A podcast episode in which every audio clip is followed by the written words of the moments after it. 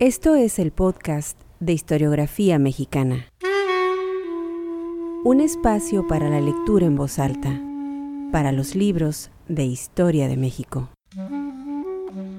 Conduce Pedro César Beas.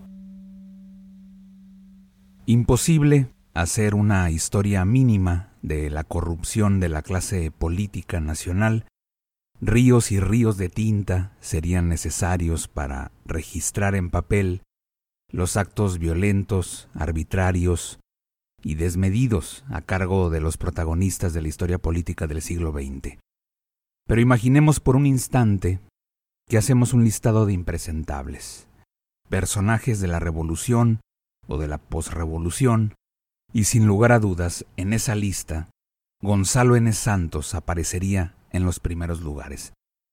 Santos, un personaje maligno, codicioso e implacable, fue uno de los últimos caciques de la revolución, controló durante muchos años a la clase política y a la prensa de su natal San Luis Potosí, fue miembro fundador del PNR, ahora PRI, combatió en las elecciones presidenciales de 1929 a los vasconcelistas, desde luego con ametralladora en mano, lo mismo hizo en 1940 en las elecciones presidenciales, atacó a los almazanistas, fue un hombre servil a Ávila Camacho, un personaje que supo, pongámoslo así, atender a los hombres fuertes del régimen a cambio de impunidad y de total control sobre su estado natal. Un actor de primer orden, pero de segunda fila, un cacique regional, amo y señor de tierras alejadas del centro político y geográfico del país, o como dicen los capitalinos, de provincia. La lectura en voz alta de este episodio son fragmentos de las memorias de Gonzalo N. Santos, publicadas en los años 80 del siglo pasado, poco después de su muerte que se registró en 1978, un libro hoy en día muy difícil de conseguir, hasta el momento tengo entendido no hay reimpresiones. Con suerte, con mucha suerte se consigue en librerías de viejo, un ladrillo de casi mil páginas, y como toda obra autobiográfica que se respeta, quien arrastra la pluma es el héroe. Carlos Monsiváis decía que las memorias de Santos le informan al lector de la otra cara de la revolución, que para Santos matar era un acto de justicia y que la revolución le autorizaba para castigar con la última pena al calumniador y para expresarse en el lenguaje del exterminio. Santos es el villano cegado por la ira, es también lo que nos heredó la revolución, no hay que olvidarlo, personajes para quienes la justicia social se lograba a punta de balazos mientras hacían alarde de hombría y machismo. Gonzalo N. Santos, miembro fundador del PNR, personaje cercano a Plutarco Elías Calles, en la década de los años 30 embajador de México en Bélgica y gobernador de San Luis Potosí en los años 40. Estos son fragmentos de las memorias de Gonzalo N. Santos en el podcast de Historiografía Mexicana. Infancia. Siempre supe que había amigos y enemigos, leales y traidores, valientes y cobardes. Así nací, así crecí, y así se empezó a templar mi carácter. Mi padre decía que solo la llorona lloraba, que los hombres nunca debían pandearse, aunque se vieran con las tripas en la mano. Y como jugábamos peleas de gallos, Aprendí a amarrar y a soltar en las peleas desde que tenía siete años. Aprendí también el ejemplo de los gallos valientes, de los que ya muriéndose matan a su contrario, y de los que nunca corren. Y no tan solo eso. Desde entonces pude observar que cuando en una pelea uno de los gallos corre, el dueño se siente tan avergonzado como si el cobarde fuera él. Lo mismo me pasa cuando alguno de mis hombres de confianza se engarruña, se le arruga el cuero o de plano se acobarda. Siento como si el cobarde fuera yo. El ambiente oficial en el pueblo era hostil a mi familia. Los profesores tenían la consigna de tratarme mal y la cumplían al pie de la letra. Por consiguiente, los veía como enemigos. Evitaba ir a la escuela o procuraba asistir lo menos posible. Me estoy refiriendo a las pocas veces en que aquella época asistí a la escuela, 1905-1909. Así llegué hasta los 12 años de edad. Ya para entonces era un buen lazador, un vaquerito muy regular, muy arriesgado, y usaba bajo la pierna una carabina 32-20 de 8 cartuchos y balas de plomo. Los años que asistí a la escuela los pasé batallando con los hijos de los porfiristas, pues era verdadera fobia la que las autoridades tenían por mis familiares, y esta se reflejaba en los hijos de uno y otro bando. En la escuela había muy pocos santistas, posiblemente de los casi 100 alumnos que la componían, nueve o diez eran de nuestro bando. Muchos de los alumnos, naturalmente, eran mayores y más fuertes que yo y como no podía llevar la carabina ni la pistola a la escuela, me vi precisado a portar siempre dos navajas, una en la bolsa y otra escondida bajo la camisa o el zapato, para que cuando me denunciaran y el maestro me quitara una, siempre quedara armado. Fue así como me hice respetar de toda esa gente, y sobre todo de Macedonio García, hijo de Cristóbal García, un chamaco cacarizo, picado de viruela, al que apodábamos Pepitoria. Era el gallo que más me chillaban para que peleara conmigo. Cierta ocasión, en un día de campo de la escuela, íbamos en fila hacia el riachuelo que hay en Tampapolón, llamado Arroyo Grande. Cuando el Pepitoria, sin motivo alguno, en la forma más traicionera, por la espalda, me pegó un terrible cañazo en el cerebro que me hizo rodar y perder el sentido unos momentos. Es la única vez en la vida que me he desmayado. Cuando desperté, pregunté quién me había atacado a traición. Nadie dijo una palabra. Pero me dirigí al Pepitoria y le dije, fuiste tú. Y no se te olvide, porque a mí nunca se me va a olvidar. Intervino el maestro y siguió la formación. Años después, en plena revolución, cuando lo encontré en Tehuantepec, Oaxaca, siendo él huertista y yo capitán constitucionalista, le di tal desmayada que nunca más volvió a comer tortilla. Esa desmayada se la di con una pistola 4440 de balas expansivas. Sucedió cinco años después del cañonazo que me dio a traición.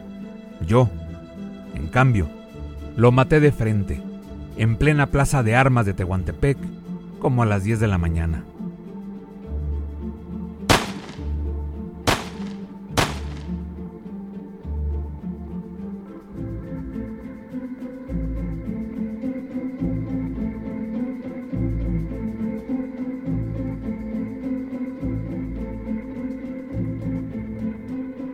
Memorias de Gonzalo N. Santos. El Maximato nos llegaron telegramas urgentes a Pérez Treviño, a León y a mí, del general Calles, diciéndonos que dentro de unos días emprendería un viaje a Europa, que regresáramos cuanto antes a la capital. Me apresté a regresar a México al día siguiente. Abordaron el avión algunos políticos tabasqueños y algunos otros que no recuerdo. Y cuando ya íbamos en pleno vuelo, Ortega me dijo, Ahí viene Menéndez. ¿Cómo? le dije. ¿A este cabrón por qué lo mandaron en el mismo avión que vamos nosotros? No sé, me dijo. Oí un grito que me dio la fiera que traigo dentro. Más bien dicho, un rugido.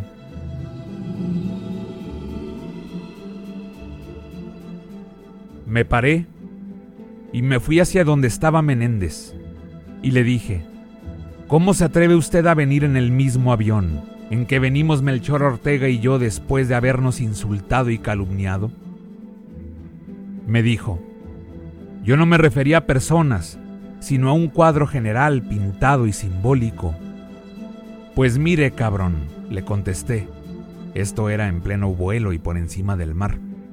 Usted pintará simbolismos, pero yo le voy a pintar la cara a chingadazos. Y le empecé a pegar fuetazos en la cara y en la cabeza con toda la ira de mi cuerpo. El copiloto salió rápidamente de la cabina y vino hacia nosotros, muy espantado, pero no intervino. Pues de haberlo hecho el gringo, también a él le hubieran tocado sus chingadazos dado mi estado colérico. Le dejé de pegar cuando me había saciado y le dije, le prevengo, hijo de la chingada, que más vale que no nos volvamos a encontrar usted y yo por mucho tiempo. Y dígale de mi parte, al o a los hijos de la gran puta que lo inspiraron, que sepan desde ahora que no están tratando con pendejos y que con la misma boca que les dijimos que sí, con esa misma boca les podemos decir que no. También yo estoy hablando simbólicamente. Y el avión seguía vuela, vuela y volando.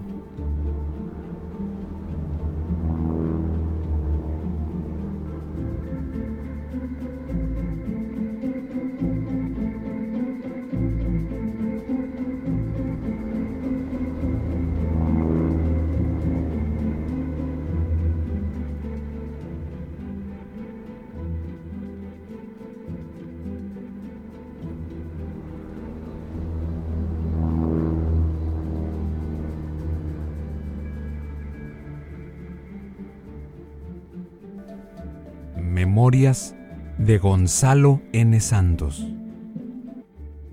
Elecciones presidenciales de 1940. Unos días antes de que se celebraran las elecciones presidenciales, insistí con el general Ávila Camacho en que nos organizáramos en varios grupos de choque, bien armados y escogidos.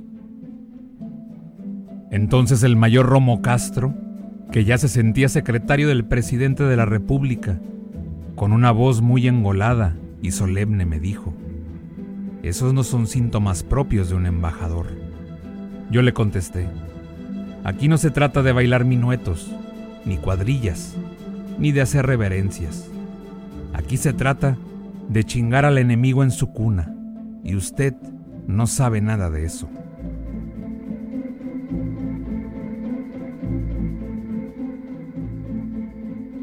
Con el refuerzo que me dio don Manuel, salí a la calle con un número de 50 o 55 hombres dispuestos a todo. Ya abajo, dividí la escolta en dos grupos, uno a mi mando directo y el otro al mando del general Miguel Z. Martínez. Ellos apuntaron cierto número de casillas. Yo subrayé de la lista que llevaba un número igual. Acordamos hacernos right arrebatando las ánforas, volteando las mesas electorales patas arriba y dispersando a los dirigentes de las casillas a como diera lugar. Después de esta expedición, nos reuniríamos en el Comité Pro Ávila Camacho, que estaba en el Paseo de la Reforma, no muy lejos del partido.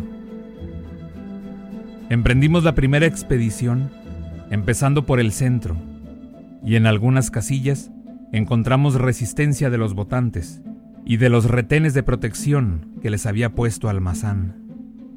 Pero fuimos desorganizándolos con cierta facilidad, yo con mis ayudantes y Zeta Martínez haciendo lo mismo, tumbando mesas, rompiendo ánforas y sosteniendo algunos tiroteos. Pasé por una casilla que estaba cerca del caballito donde me informaron que el licenciado Alejandro Carrillo, secretario y dedo chiquito de Vicente Lombardo Toledano, y no recuerdo si director o redactor del periódico El Nacional, había querido votar en esa casilla. Y los almazanistas lo vejaron y estuvieron a punto de echarlo, el negocer político diciéndoles, yo solo soy un humilde periodista. Arremetimos contra esa casilla, a pistolazo limpio, y como hubo algunos que dispararon contra nosotros, les contestamos en forma enérgica, a balazo limpio. recogimos todas las ánforas que ya estaban repletas de votos almazanistas. Las quebramos y nos llevamos todos los papeles, actas, boletas, dejando hecha añicos la mesa de casilla y dispersando a los almazanistas.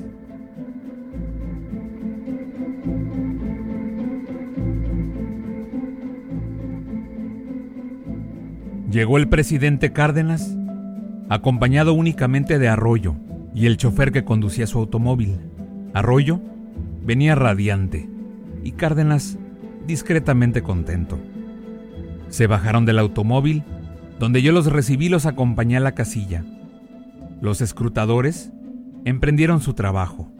El presidente de la casilla recibió la credencial del general Cárdenas y a cambio le entregó su boleta de lector, haciendo lo mismo con Arroyo, y solemnemente depositaron sus votos. Cárdenas, después de haber saludado a los miembros de la casilla, a todos de mano, y antes de despedirse me dijo, qué limpia está la calle. Yo le contesté, donde vota el presidente de la República, no debe de haber basurero. Casi se sonrió. Me estrechó la mano y se subió en su automóvil. Arroyo, menos hipócrita, me dijo, esto está muy bien regado. ¿Qué van a tener baile? Ordené a los improvisados miembros de la casilla que llenaran la nueva ánfora de votos, pues iba a ser inexplicable que en la sagrada urna electoral solo hubiera dos votos, el del general Lázaro Cárdenas, presidente de la República, y el de Arroyo, subsecretario de Gobernación. Yo le dije a los escrutadores, a vaciar el padrón y rellenar el cajoncito, y a la hora de la votación no me discriminen a los muertos, pues todos son ciudadanos y tienen derecho a votar. Les dejé un retén de 15 hombres muy bien armados, con Thompson, por si alguien hubiera querido ir a recuperar esa casilla que con tantos trabajos cívicos habíamos ganado. Nos fuimos platicando don Manuel y yo. Él me preguntó, dígame usted con toda franqueza y lealtad, la impresión que tiene de estas elecciones, pero sin reserva alguna.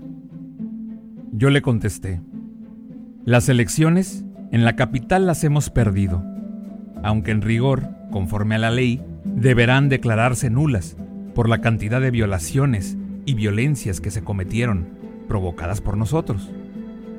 Estoy seguro de que en las grandes ciudades del país nos han ganado en votación, pero en los pueblos medianos y chicos y en los campos la tenemos ganada, pues ya hay conciencia revolucionaria y no podemos perder.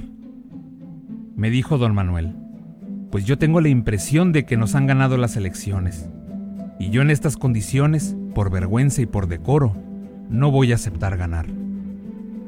A don Manuel se le derramó el llanto. Yo le dije, no señor, no tenga usted esa impresión, que es falsa. La capital de la República siempre ha sido reaccionaria, pero ahora más. Esos votos para Almazán puede estar usted seguro que fueron emitidos contra Cárdenas y también contra la revolución.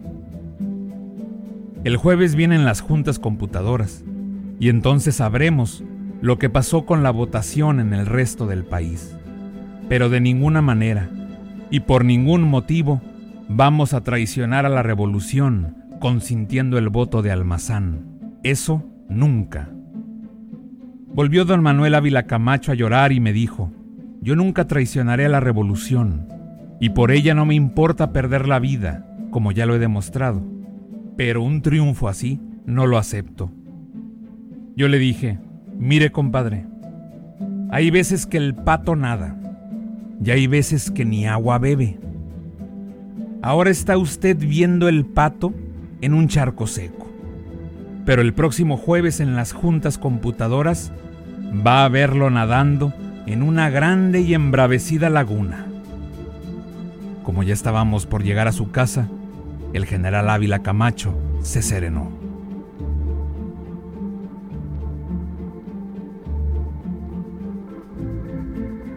Memorias de Gonzalo N. Santos.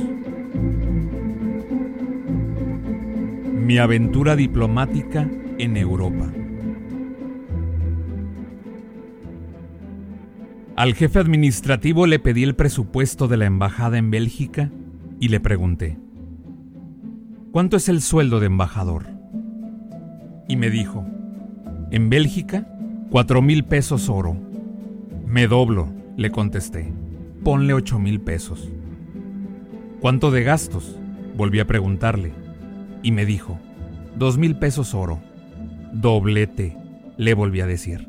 Ponle cuatro mil. Para renta de la embajada y gastos de la misma, ¿cuánto es? Me dijo, muy poco. El sueldo del licenciado Alfonso Carabioto es muy modesto y vive en un apartamento muy chico en una casa de huéspedes. La verdad es que le dan muy poco dinero para residencia. Le dije yo al jefe administrativo, eso no es digno de México.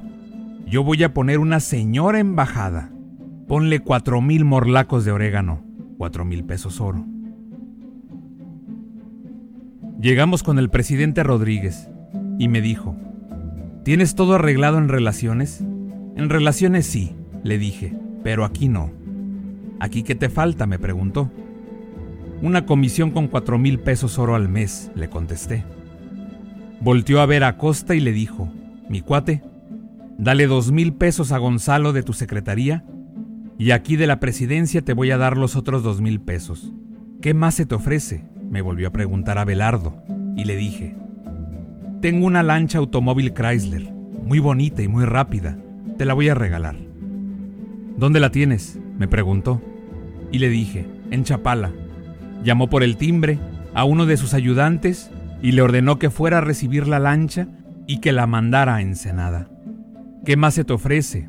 Y le dije, quiero un automóvil muy grande, que no lo tenga ni el rey de Bélgica. Quiero apantallar al monarca. Inmediatamente ordenó que giraran órdenes al señor Enrique Ruiz, sonorense y cónsul general de México en Nueva York, que pagara el automóvil que yo eligiera. Y en aquel tiempo los que estaban más de moda eran los Packard. Y a mi paso por Nueva York, escogí uno gigantesco, de siete asientos, que tenía una petaca muy grande, y pedí que le adaptaran en la agencia de la Packard tres maletas. Una para ropa de etiqueta, sin que se arrugara el frac, el smoking ni el jacket.